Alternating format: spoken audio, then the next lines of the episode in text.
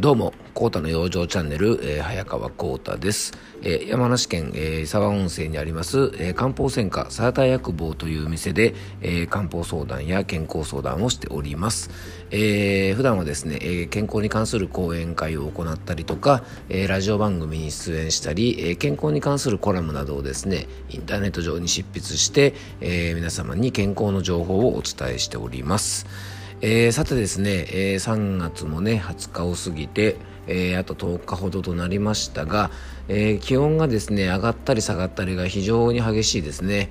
であの山梨県はですね、えっと、結構風が強く吹いていてあの本当にあの気圧の変化気温の変化激しくて、えー、この春というのはですね非常に体調を崩しやすいあの過ごしやすくなってですね気持ち的にもウキウキしたりするんですが非常にですね体調を崩しやすい時期でもありますので、えー、ぜひですね皆さんあの服装とかには特に注意をしてほしいんですね。あのー、春独特のですね春物とかを着出すとですね結構体が冷えたりとかえー、やっぱりファッションでねこう足首を出し始めたりとかねあのくるぶしが見えるようなソックスを履いたりとか、えー、ズボンなんかもですね、まあ、七分とかですね少し短めのものがねここ数年流行ってますので、えー、そういうものが増えてきたりするとですね結構体冷えてますので、え今朝ですね、え自分の服装を見てみてもし足首とかが出ちゃってるようだったらあともう少しですね、え出したいところをちょっとグッと押さえてですね、えー、ぜひえー、温めてですね特に3首ね首手首足首あの冷やさないように、えー、しといていただきたいなというふうに思います。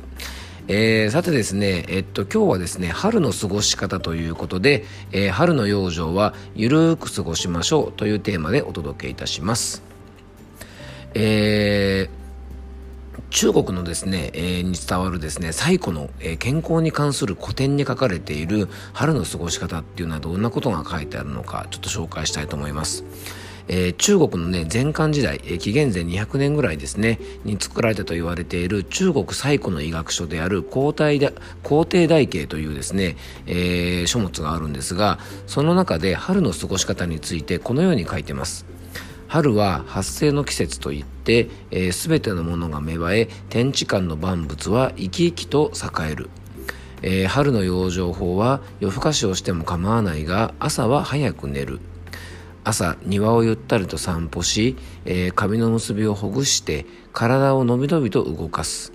つまり春に見栄えた万物と同じように心身ともに生き生きと陽気を発生させる。天地間の容器を胸いっぱいに取り込み、体内の容器を大事に育てる。えっ、ー、と、以下は省略させていただきます。えー、本当はもっと長く続くんですが、まあ一部抜粋してですが、えー、ご紹介したいと思います。えー、ここにどんなことが書いてあるかというとですね、春というのは自然の季節でも、えー、草花の芽が生えてくる時期で、物が生まれてくる季節ですね。え要はね、土から芽を出すために、しっかりと冬の間にエネルギーを蓄えておいて、それがこう、バーンとですね、爆発するような、えー、そんな季節なんですね。わかるかな？バーンってね。あの、これはですね、人間の、まあ、成長過程で言うとですね、子供から成人前ぐらいまでの時期で、いわゆるね、青春と呼ばれるような時期にあたると思います。これね、ちなみに春は中医学でいうとこの引用五行説という考え方があって、えー、五臓六腑でいうとですね、春は肝臓の肝ですね。肝にあたり、感情ではね、怒りというものに当てはまると言われてます。そして、この五臓の春、肝、怒りにあたる色はですね、青なんですね。青青色が肝の色と言われてます。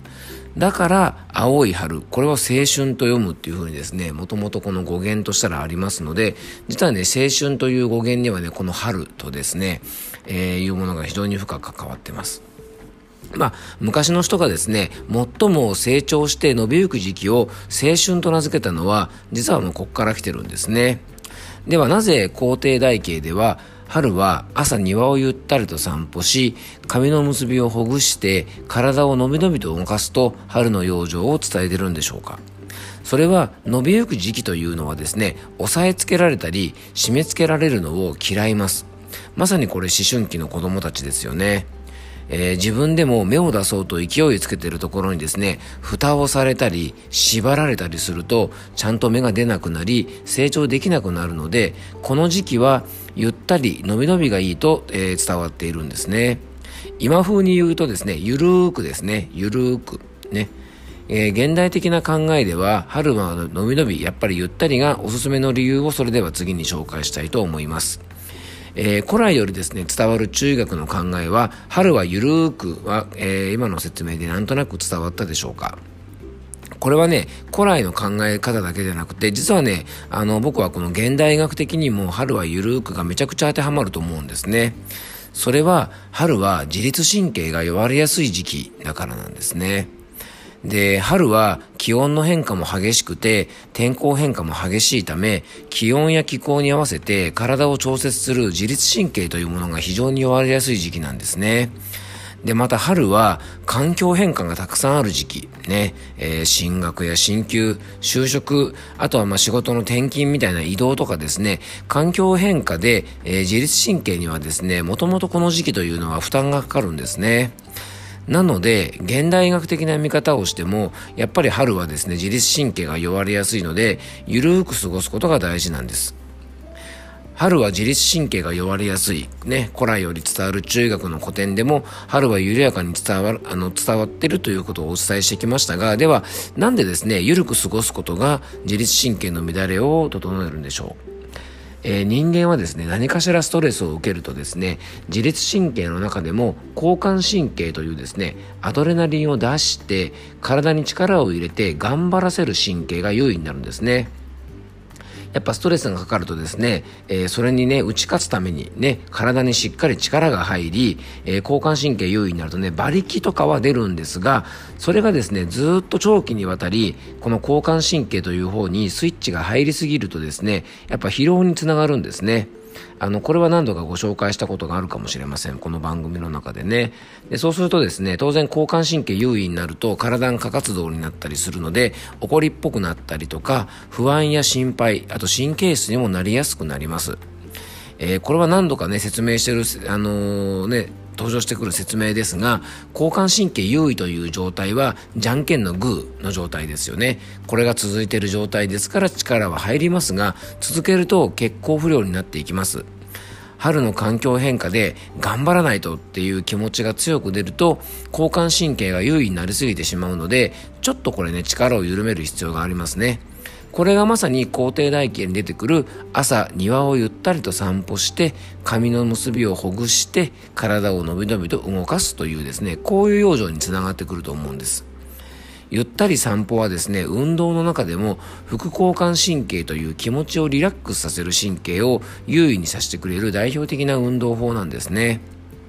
また髪の毛もですねこうポニーテールみたいに一つにひっつめて縛るとですね頭皮の筋肉も緊張しますが髪をほどいて緩やかにするとそういう緊張も和らぎますえー、仕事の時はね、髪の毛を縛る女性が多いのは、ファッションとかね、衛生面などもありますが、一つのやる気モードにね、あのー、入れるスイッチでもあるからだと思うんですね。ということで、春はできるだけゆっくり過ごしましょうということで、春先ちょっとね、調子を悪くしやすいということはで方はですね、えー、今からご紹介する春のゆっくり養生をぜひやってみていただきたいと思います。えー、その内容はですね、ゆっくりウォーキング、ゆっくりストレッチ、ゆっくり入浴、ゆっくり喋る、ゆっくり食べる。これですね。えー、息を切らすような激しい運動で心地よい疲労感を感じることもいいんですが、えー、ストレスが多い方や気疲れが多い方はですね、ぜひゆっくりを心がけてほしいなと思います。また、中医学的にですね、ストレスを緩和する方法としては、良い香りの活用がおすすめです。まあ、これもね、もう何度もご紹介してるので皆さんね、あの以前の番組聞いていただいてる方は、あのご存知だと思うんですが、えー、香りの良い香味野菜とかね、柑橘類、ね、みかん系の柑橘類とか薬味とか、ハーブティーなんかもおすすめです。えー、春はですね、万物が伸びゆく時期で、春をのびのびと過ごすためにもですね、ぜひですね、まあ、生活全体を意識的にちょっとこうね、ゆるーく、えー、過ごすといいと思います。えー、この今年の春はですね、どんな陽気になるか分かりません。えー、またですね、新型コロナウイルスというですね、ちょっとストレスがね、あの我々にちょっとかかってますので、いつも以上に意識的に緩く過ごすとですね、えー、この春も元気に過ごせるのかなと思いますので、えー、ぜひ気をつけてください。えー、今日も聞いていただいてありがとうございました。えー、僕と漢方相談をしてみたいという方はですね、僕のお店のホームページ等から、えー、お気軽にお問い合わせください。えそれではどうぞ素敵な一日をお過ごしください。